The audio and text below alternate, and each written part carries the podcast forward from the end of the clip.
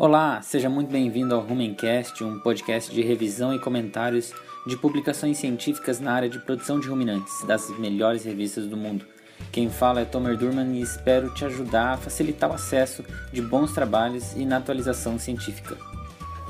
Bom, o principal objetivo desse formato é facilitar o aperfeiçoamento do conhecimento na área de produção de ruminantes e fornecer atualizações de novos achados científicos, coisa que é muito necessária para quem trabalha com produção de ruminantes mas que na correria do dia a dia acaba ficando difícil de acompanhar trabalhos e ler publicações científicas. E como diz a célebre frase, não buscar aperfeiçoamento de conhecimento por estar muito ocupado trabalhando é como não parar para abastecer o carro, porque está muito ocupado dirigindo. Você pode seguir assim por um tempo, porém sua jornada não será tão longa. Mas e se pudéssemos abastecer o carro enquanto dirigimos? Você pode agora otimizar uma atividade com o Rumencast ouvindo durante uma viagem de deslocamento ou durante alguma atividade mecânica que gostaria de otimizar seu tempo em multitarefas. As revisões procuram trazer informações do básico ao mais avançado em relação aos estudos com ruminantes. Alguns conceitos, mesmo que já bem conhecidos, são explorados no Rumencast pelo fato de ativar sua memória para todos os pontos.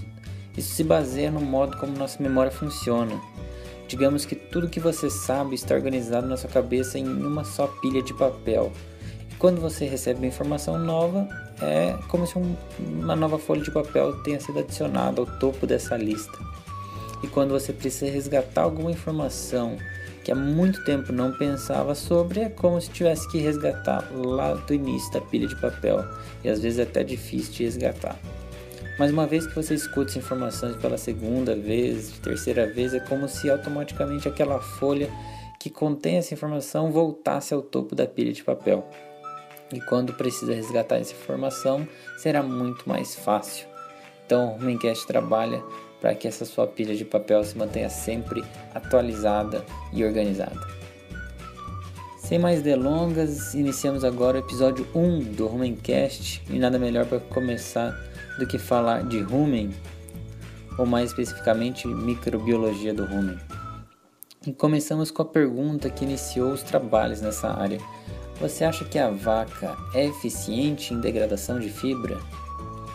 E a resposta é não. A vaca e nenhum ruminante é eficiente em degradação de fibra.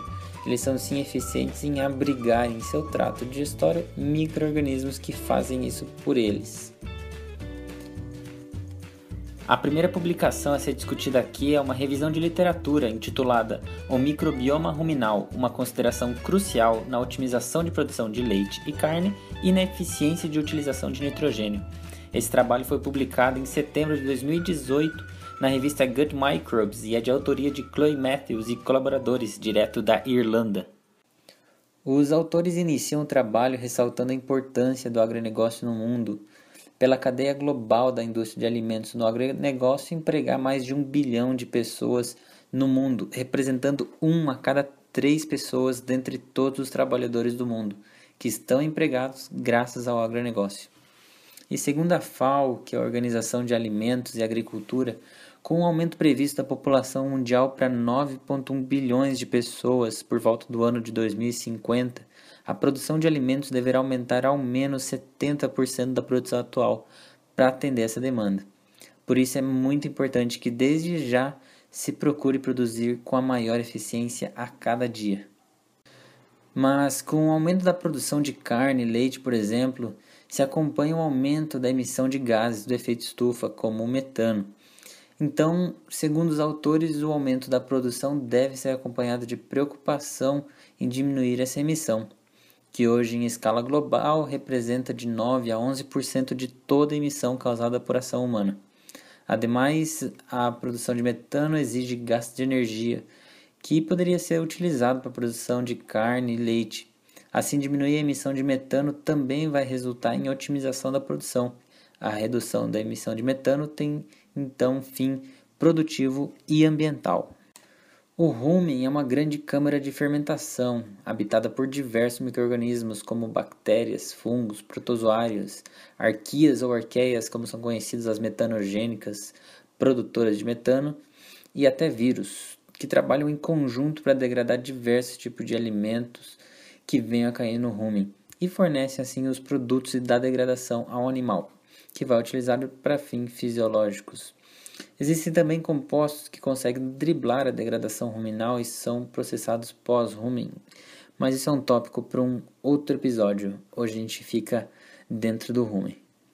Quanto aos avanços nas pesquisas, recentemente começaram a se desenvolver compostos que conseguem modificar os padrões de fermentação, otimizando rotas metabólicas mais eficientes e até mesmo atingindo somente alguns microrganismos em específico dentro do rumen. Esses compostos e como utilizá-los vão ser discutidos aqui nessa revisão. Voltando a falar da grande comunidade da microbiota ruminal, existem três microambientes onde se pode encontrar os microrganismos. Microambiente número 1, um, a fase líquida, com microrganismos livres, que corresponde a 25% da massa microbiana do rumen. Esses não se encontram aderidos a nenhum alimento. Microambiente número 2, a fase sólida, que corresponde a 70% da massa microbiana. Aqui, os microrganismos estão aderidos a alimentos em processo de degradação. Microambiente número 3, o epitélio do rumen, ou seja, a parede interna, que corresponde a 5% da massa microbiana. Então veja que interessante, a grande maioria dos microrganismos estão trabalhando na degradação dos alimentos. Isso pode ser crucial na interpretação de dados de pesquisa. Mas por que isso é tão importante? Então veja bem, os trabalhos que caracterizam a população microbiana de um animal podem ter resultados completamente diferentes, caso o método de coleta do conteúdo ruminal seja diferente. Por exemplo, em coletas que se utiliza sonda esofágica para coleta de conteúdo ruminal, se tem acesso basicamente à fase líquida do rumen, a qual contém só 25% da massa microbiana do rumen. Então, caracterizar a população do rumen desse animal ou desafiar algum alimento a ser degradado por esse material de coleta pode resultar em conclusões subestimadas. Já em coletas que se utiliza animais fistulados, ou seja, os de animais munidos de cânula no rumen, que dá acesso direto ao interior do rumen, se consegue coletar tanto a fase líquida quanto a fase sólida, e assim ter acesso a uma população bem mais próxima à realidade do rumen em trabalhos de caracterização da população e trabalhos in vitro. Nos primórdios das pesquisas no rumen, para ter acesso ao conteúdo todo do rumen, se abatiam os animais. Agora, com os animais fistulados, se pode manter os animais para fins de pesquisa vivos por muito mais tempo. Esses animais recebem atenção redobrada quanto à saúde, nutrição sempre balanceada e produzem e se reproduzem normalmente. Então é uma inverdade dizer que esses animais sofrem ou vivem menos.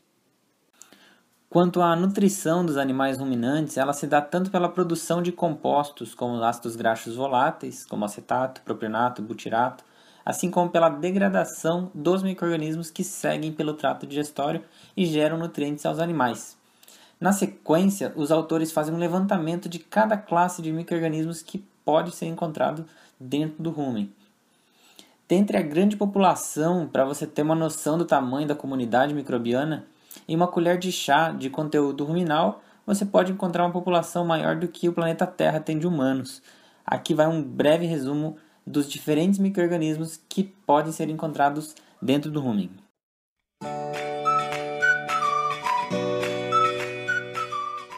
Primeiramente, as bactérias, as grandes protagonistas da mágica de transformar grama e amido em carne e leite. Dentre esse grupo se conhecem mais de 200 espécies, mas é interessante notar que a população entre animais não é a mesma em todos os ruminantes. Isso muda muito com vários fatores, desde a dieta, seja com mais ou menos fibra, da espécie de ruminantes, sendo que a população ruminal da cabra é diferente do da ovelha, que é diferente dos bovinos, que é diferente dos búfalos e assim por diante. Até mesmo a posição geográfica interfere, assim, duas vacas com a mesma genética e a mesma dieta no Brasil e na Europa vão ter populações ruminais diferentes. Sem dúvidas, o que mais interfere é a alimentação, pois cada grupo de bactérias tem uma afinidade diferente para alimentos e condições. Dietas ricas em fibra, por exemplo, 60-40, volumoso concentrado para cima, vão resultar num pH mais elevado e condição melhor para as bactérias celulíticas, como a Fibrobacter ou Ruminococcus. Dietas ricas em amido, por exemplo, 50-50 para baixo, na proporção vão resultar num pH mais baixo e condição favorável para as bactérias amilolíticas, como Streptococcus. Claro que existem diversos fatores que vão interferir nessa observação, como fibra fisicamente efetiva baixa, tamanho de partícula, em que mesmo com alta inclusão de volumoso se pode ter casos de acidose ruminal, mas esse é tópico para uma próxima revisão. Mas olha só que interessante notar que só olhando a população microbiana de um animal já se pode saber o que ele está comendo, sem ter que olhar para o coxo. Diversos trabalhos vêm apontando também uma relação alta entre a população do rumen e o desempenho na produção de carne e leite. Assim, se pode sim aumentar o desempenho de um animal simplesmente com alterações na comunidade microbiana do rumen. Estamos falando não só em trabalhar com o melhoramento genético dos animais, mas também das bactérias que habitam o rumen. Num comparativo, seria como uma fábrica que opera em baixo desempenho por só ter operários de desempenho mediano. Então se pode aumentar e muito a eficiência da fábrica sem ter que trocar todo o maquinário, simplesmente por passar a funcionar somente com operários de alto desempenho. O próximo tópico abordado são as metanogênicas, as responsáveis pela produção de metano no rumen. Embora sejam pouco significativas, menos de 4% da biomassa microbiana, apresentam um papel essencial no rumen. Você pode estar se perguntando por que as metanogênicas são tão importantes, ou não seria melhor desenvolver um método para acabar com essa classe e assim acabar com a emissão de metano? Pois bem, não é tão simples quanto parece mas um fato importante a se notar é que a produção de metano se dá pela combinação de gás carbônico com hidrogênio. É muito comum em fotos de microscopia eletrônica de protozoários ver várias metanogênicas ligadas a eles. A explicação é porque os protozoários liberam uma grande quantidade de íons H+, e aí as metanogênicas já ficam apostos para aproveitar esse hidrogênio. Mas então, se não houvesse mais metanogênicas, o que aconteceria?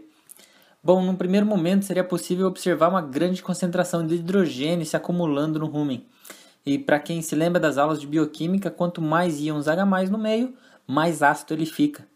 Assim, sem as metanogênicas seria extremamente difícil controlar o pH do rumen, e muitas bactérias, principalmente as degradadoras de fibra, não resistiriam. Então, produzir metano é importante sim, para mandar todo esse hidrogênio para fora via metano, CH4 mas que seja uma produção menor possível, porque produzir metano causa gasto de energia, que pode chegar até 12% de toda a energia do alimento, que não estará mais disponível ao animal para mantença, crescimento, lactação ou gestação, e também por ser nocivo à camada de ozono. Quanto à população de produtoras de metano, mais de 60% são da espécie Metanobrevibacter. Então, por isso, várias técnicas de redução de emissão miram nessa espécie em específico. Se conseguir reduzir essa população somente, o resultado já é bem impactante.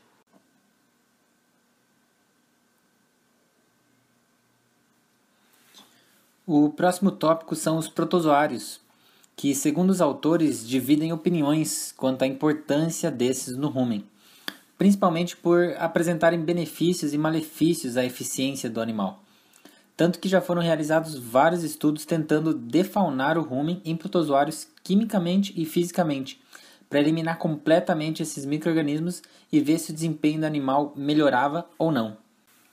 O lado negativo apontado pelos autores é o fato de os protozoários se alimentarem de bactérias que poderiam estar degradando alimento, e pelo fato de quanto mais protozoários tiver no rumen, mais metano será produzido, pelo fato que comentamos da alta liberação de hidrogênio, que é precursor do metano. Já o lado positivo é que os protozoários fazem um bom balanço de produtos da fermentação e participa de rotas metabólicas, assim como também consegue degradar proteínas, lipídios, carboidratos e açúcares, facilitando o trabalho das bactérias.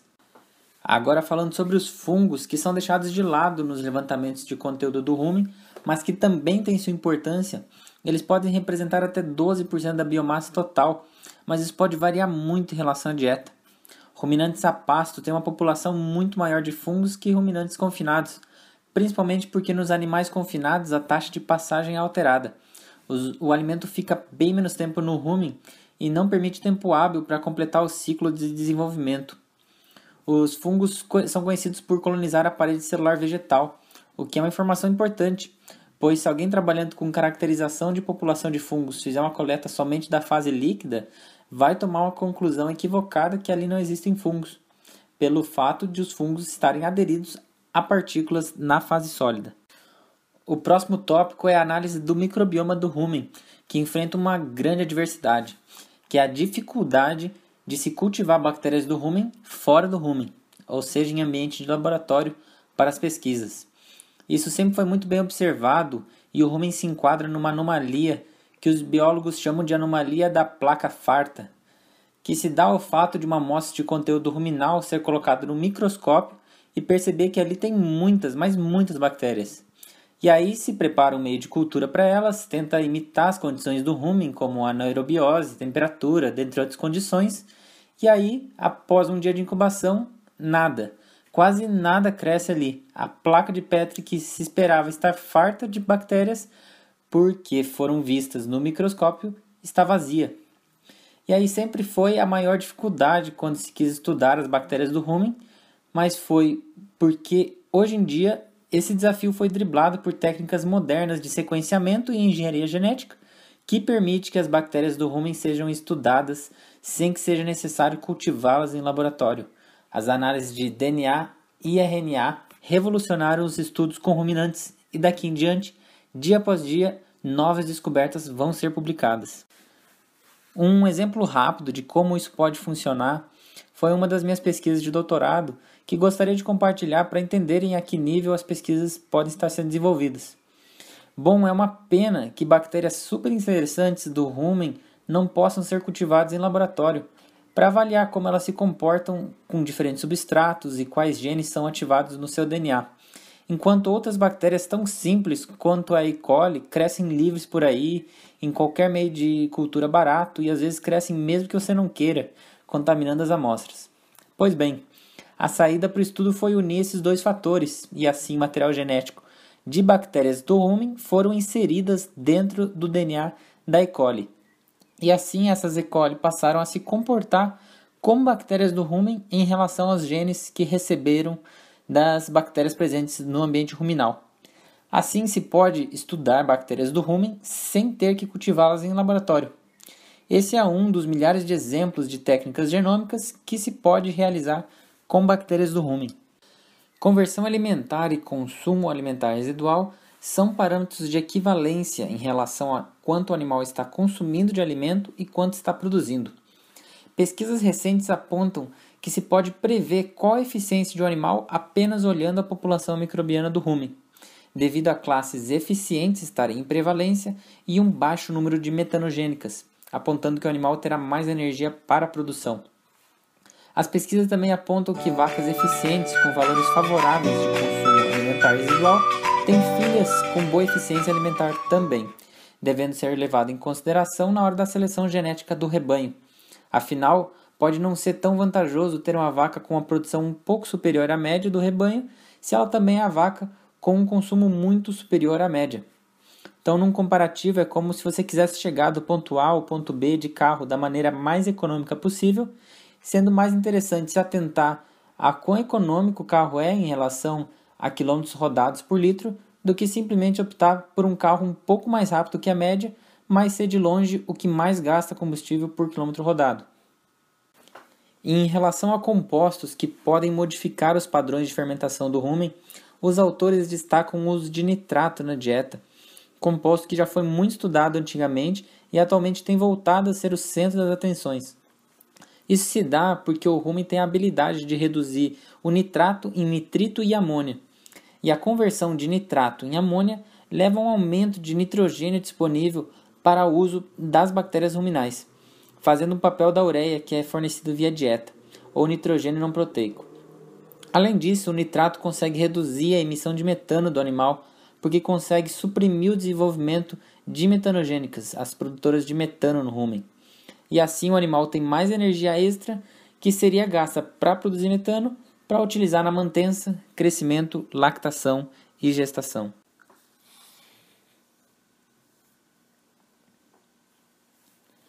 Bom, o último tópico explorado é a eficiência de utilização de nitrogênio no rumen, os autores apontam como é importante melhorar essa eficiência por meio de tentar sincronizar o fornecimento de energia e proteína no rumen por meio da suplementação. Proteína dietética e fontes de energia são degradadas em taxas diferentes no rumen, estando disponíveis ao ruminante em tempos diferentes. Atingir sincronismo ruminal se refere a tentar fazer com que a energia e proteína sejam disponibilizadas juntos, e assim atingindo eficiência máxima de utilização. Caso contrário, se pode ter desperdício de energia ou de proteína, caso uma esteja à disposição sem a outra. Por isso, trabalhar com poucos ingredientes na dieta pode levar a desbalanços. Variar as fontes, escolhendo ingredientes com diferentes taxas de degradação, podem resolver a sincronização. Então, o pulo do gato é utilizar mais de uma fonte proteica ou em conjunto. O uso de ureia protegida, como o Optigen da Altec, fornece nitrogênio não proteico com liberação controlada e assim pode favorecer a eficiência de utilização dos nutrientes. O uso de levedura na dieta de ruminantes também reduz o desperdício de nutrientes, porque melhora as condições do rumen e faz com que as bactérias sejam mais eficientes em degradar os alimentos que ali chegam. Saber escolher a cepa de levedura é muito importante. E a cepa de maior destaque no mercado é a 1026 de Saccharomyces cerevisiae, do produto ISAC da Altec. Ter confiança nos produtos que entram na dieta dos animais é de extrema importância para garantir boa eficiência de utilização e rentabilidade no fim das contas. Excesso de proteína ou falta de sincronismo na dieta pode levar a um leite com alto nitrogênio ureico, o que reduz a estabilidade térmica no processamento e também resulta em uma dieta mais cara do que poderia ser sido fornecida, uma vez que a proteína é a fração mais cara e está em excesso. Nesse caso, a formulação deve ser revisada. Por fim, em conclusão, o ecossistema microbiológico do rumen é diverso e complexo, e entender como ele funciona e como ele se conecta com a eficiência de produção de carne e leite é peça-chave para atingir o aumento de produção que se almeja e se demanda. Bom, me despeço desse Rumencast, espero que tenha agregado em seu conhecimento. Agradeço a atenção e lhe aguardo nos próximos episódios do Rumencast sua nova forma de ler artigos científicos. A todos uma ótima semana. Tchau. Obrigado.